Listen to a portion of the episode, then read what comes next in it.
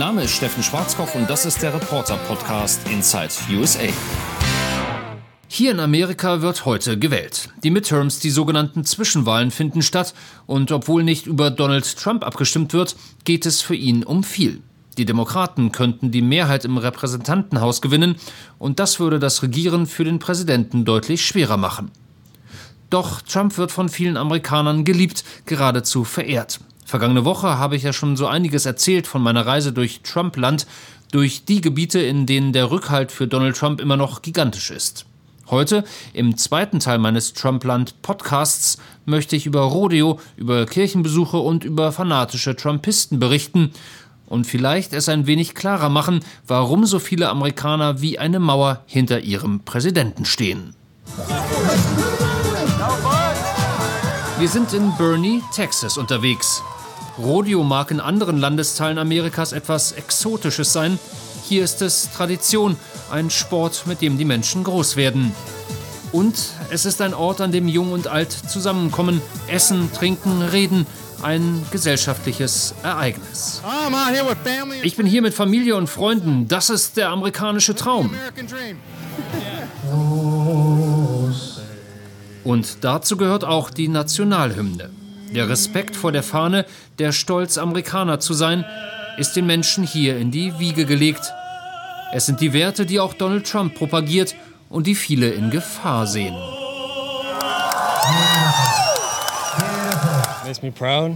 Ich bin stolz auf die Freiheit, die wir genießen, die Redefreiheit. Wir können sagen, was wir wollen, tun, was wir wollen. Ich kann einfach mit meinem Truck am Wochenende rausfahren in die Wälder, wenn ich dazu Lust habe.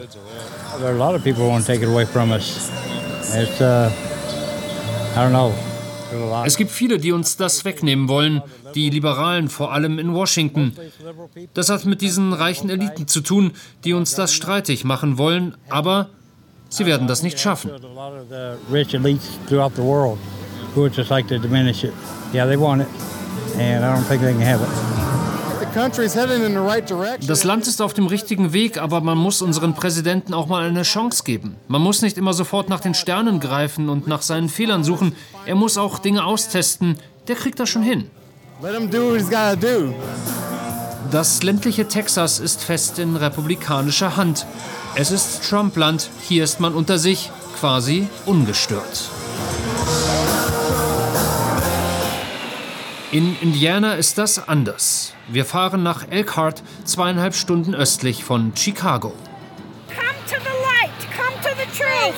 You too will be saved. Open your eyes and you can see. Im Sommer ist Donald Trump auch hier im Mittleren Westen auf Wahlkampftour, doch es sind mehr Gegner aufgetaucht als erwartet. Trump-Liebhaber und Trump-Hasser stehen sich gegenüber. Indiana ist auch der Heimatstaat von Vizepräsident Mike Pence. Die haben einen an der Waffel. Klar, sie sind Amerikaner und sie haben das Recht hier zu sein, aber die unterstützen einfach den Falschen. Er gräbt Frauen an, er ist ein Rassist. Schaut euch doch die Außenpolitik an. Er ist ein Idiot, hier ist mein Schild. Das sagt eigentlich alles. Die auf der anderen Seite sehen das naturgemäß anders und brüllen einfach lauter. Die Stimmung ist aufgeheizt. Ich kann gar nicht beschreiben, wie aufgeregt ich bin, den großartigsten Präsidenten der Geschichte live zu sehen. Es sind wahnsinnig viele Leute hier, das habe ich nicht erwartet. Hoffentlich komme ich rein. Junge, das ist historisch. Und er sagt, das ist das erste Mal, dass ich einen Präsidenten live erlebe. Er hat so Tolles für unser Land geleistet. He's doing some great things for this country. And if I got one thing to say, it's MAGA, baby. MAGA, das steht für Make America Great Again. Amerika soll wieder großartig sein. Trumps Wahlslogan, mit dem jede Menge Geld gemacht wird. Meine Bestseller sind die Hüte, sagt ein Händler. Die gehen am besten weg. Danach kommen die Teddybären. Der Präsident ruft und seine Anhänger folgen. Wie bei den meisten Wahlkampfveranstaltungen stehen auch hier die Menschen stundenlang an, um Donald Trump einmal live zu erleben. Mehr als 30 solcher Events hat es zu diesem Zeitpunkt schon gegeben. Er hat unser Militär wieder mächtig gemacht. Wir sind wieder wer. Tyrannen wie dieser Größenwahnsinnige in Nordkorea, der die ganze Welt bedroht hat, sind plötzlich ganz klein mit Hut. Ich stehe 100% hinter ihm. Er hat unsere Landsleute, die in Nordkorea als Geiseln gehalten wurden, nach Hause geholt. Er tut, was er tun muss.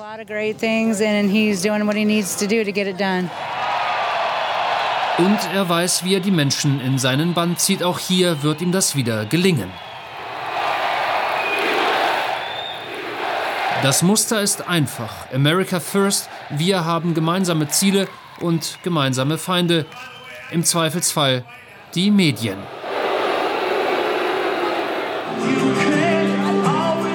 Nach fast anderthalb Stunden ist das Trump-Spektakel vorbei. Inhaltlich gab es nichts Neues, doch darum ging es hier auch niemandem. Nicht dem Präsidenten, nicht seinen Anhängern. Jeder hat an diesem Abend bekommen, was er wollte. Zurück nach Texas. Nirgendwo sonst ist der deutsche Einfluss so sichtbar wie in diesem Landstrich westlich von Austin. In Fredericksburg gibt es fast in jedem Restaurant, was vielen hier als authentisch gilt. Bratwurst, Bratkartoffeln, Sauerkraut. Die Bewohner sind stolz auf ihre deutschen Wurzeln und politisch streng konservativ.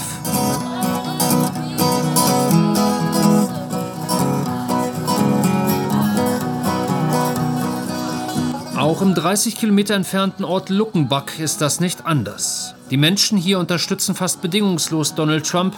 All die Grabenkämpfe in der Hauptstadt, die wiederkehrenden Anschuldigungen gegen den Präsidenten, die Russland-Affäre, all das spielt hier keine Rolle.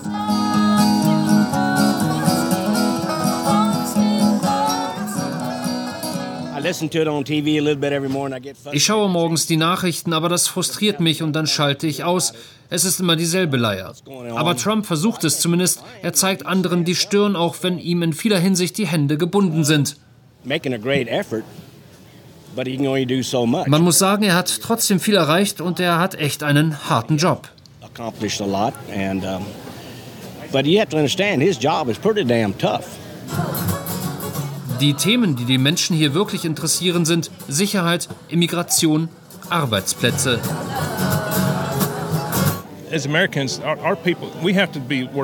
Als Amerikaner müssen wir sicherstellen, dass unsere Leute Geld verdienen können. Die Illegalen kommen hierher und nehmen unsere Arbeit einfach weg. Und er ergänzt, was ist aus unserer Heimat geworden? Eine Hochburg der illegalen Immigration. 71 Prozent der Einwanderer haben keine Aufenthaltsberechtigung. Und was Trump macht, ist einfach nur seine Versprechen zu erfüllen. Ich stimme für die Roten, für die Republikaner, bis ich sterbe. I'll go red all the way. Till I die, probably. you know.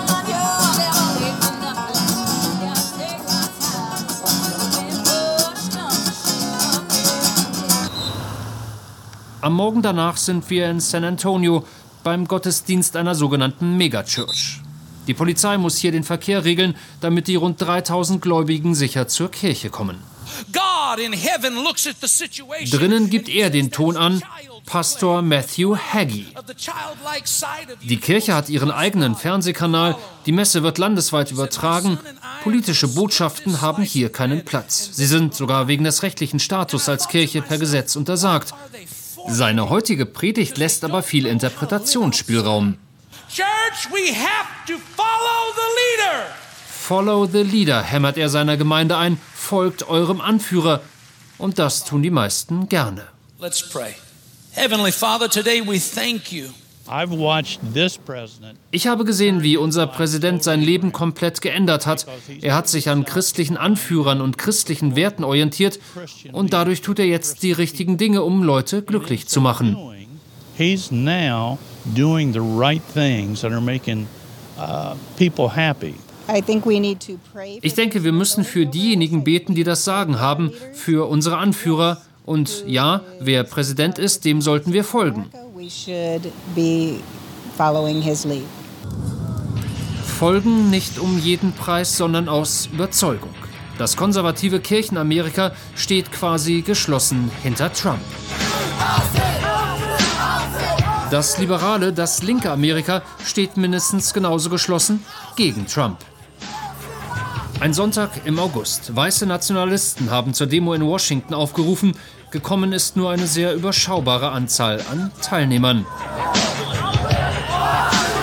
Dafür aber rund 5000 Gegendemonstranten. Für sie ist Donald Trump die Inkarnation des Bösen.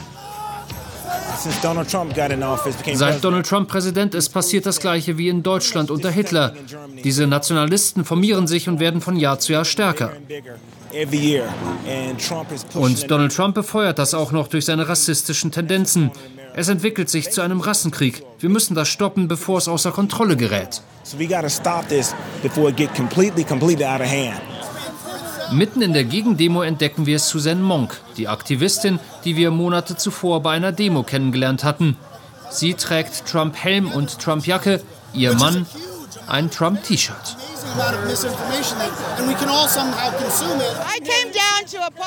Ich bin hierher gekommen, um gegen den Rassismus dieser Leute zu protestieren.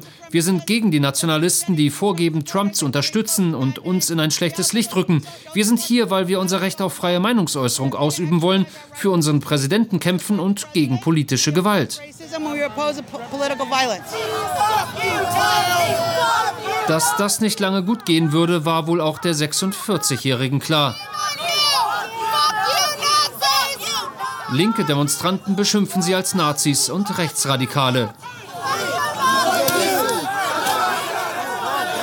Schließlich werden sie mit Flaschen attackiert. Die Polizei muss sie in Sicherheit bringen, bevor die Situation völlig eskaliert. Ein paar Tage später besuchen wir Suzanne und ihren Mann zu Hause. Von sich selbst sagt sie, dass sie aus einer sehr amerikanischen Familie stammt. Sie ist stolz auf ihr Land. Eigentlich ist sie als unabhängige Wählerin registriert, doch in Zeiten des politischen Kampfes stehe sie zu 100 Prozent hinter Trump. Die großartigen Menschen, die ich als Trump-Unterstützer immer treffe, haben ein gemeinsames Ziel. Wir wollen das Amerika, das uns von den Gründervätern versprochen wurde. Das Amerika, in dem alle Menschen gleich sind, wir unser eigenes Leben leben können, ohne dass uns die Regierung die ganze Zeit reinredet. Ich will selbst entscheiden, was will ich, welche Partei wähle ich, welche Religion. Und unter Präsident Trump haben wir die Chance, all das zurückzubekommen.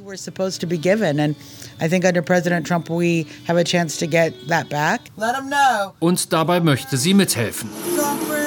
Jeden Tag geht sie in ihrer eigenen Facebook Live-Show on Air. Als frühere Radiomoderatorin weiß sie, wie sie ihre Zuschauer und Zuhörer eine Stunde lang bei der Stange hält.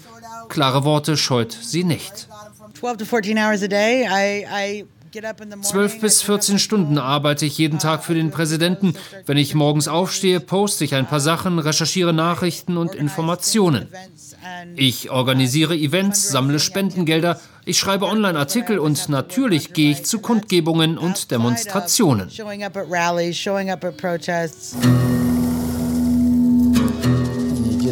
Man führt das Magazin einfach hier ein, dann zieht man das zurück und bum, bum, bum.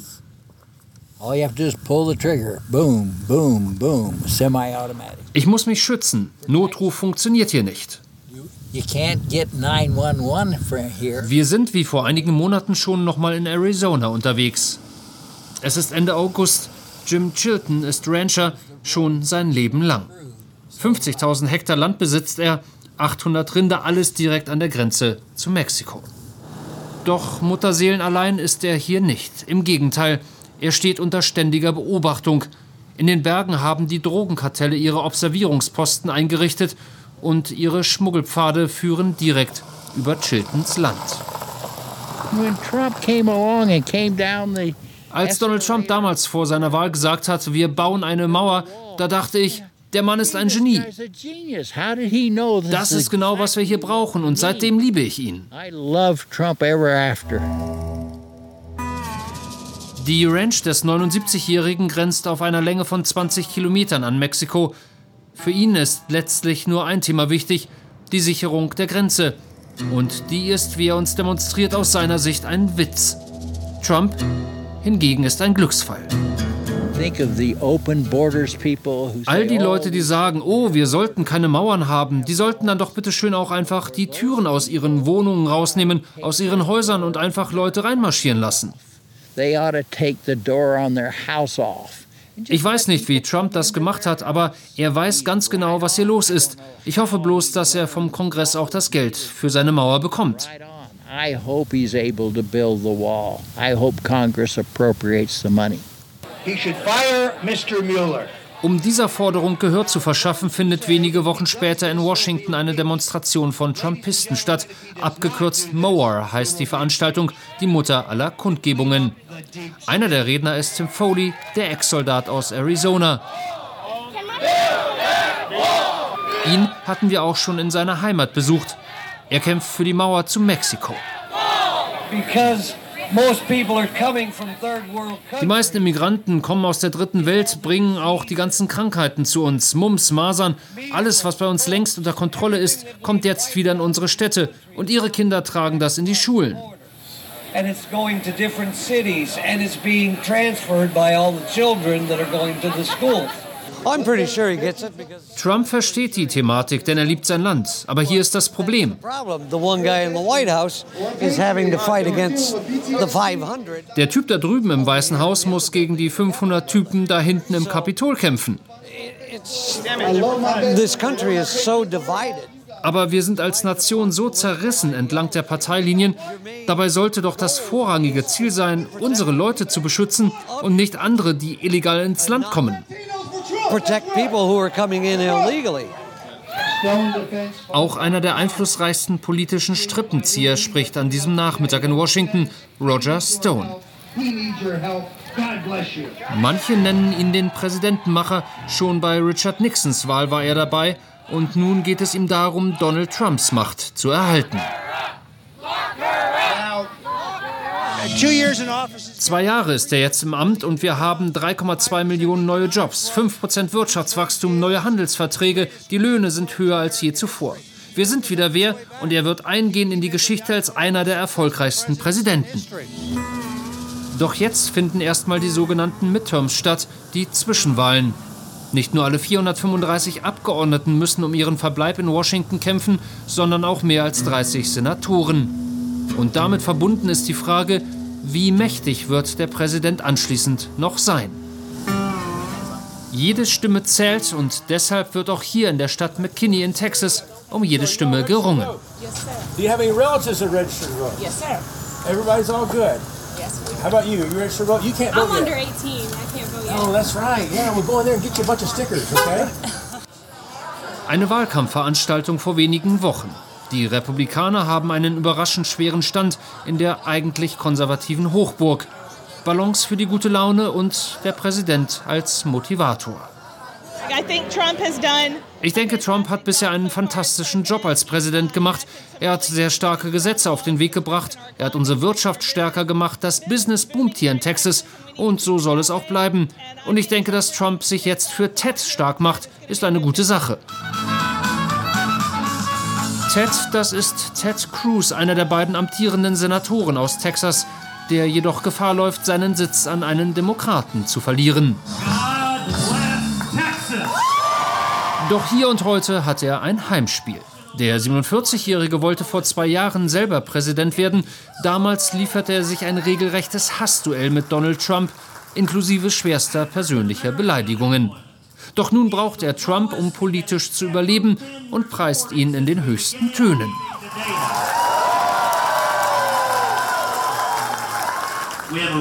Wir haben einen republikanischen Präsidenten, eine republikanische Mehrheit im Kongress und wir sehen gigantische Erfolge für Texas. Ted Cruz ahnt, springt er nicht auf den Trump-Zug auf, wird er beim Versuch, wiedergewählt zu werden, möglicherweise baden gehen. Der Präsident zieht, ob der Senator es mag oder nicht.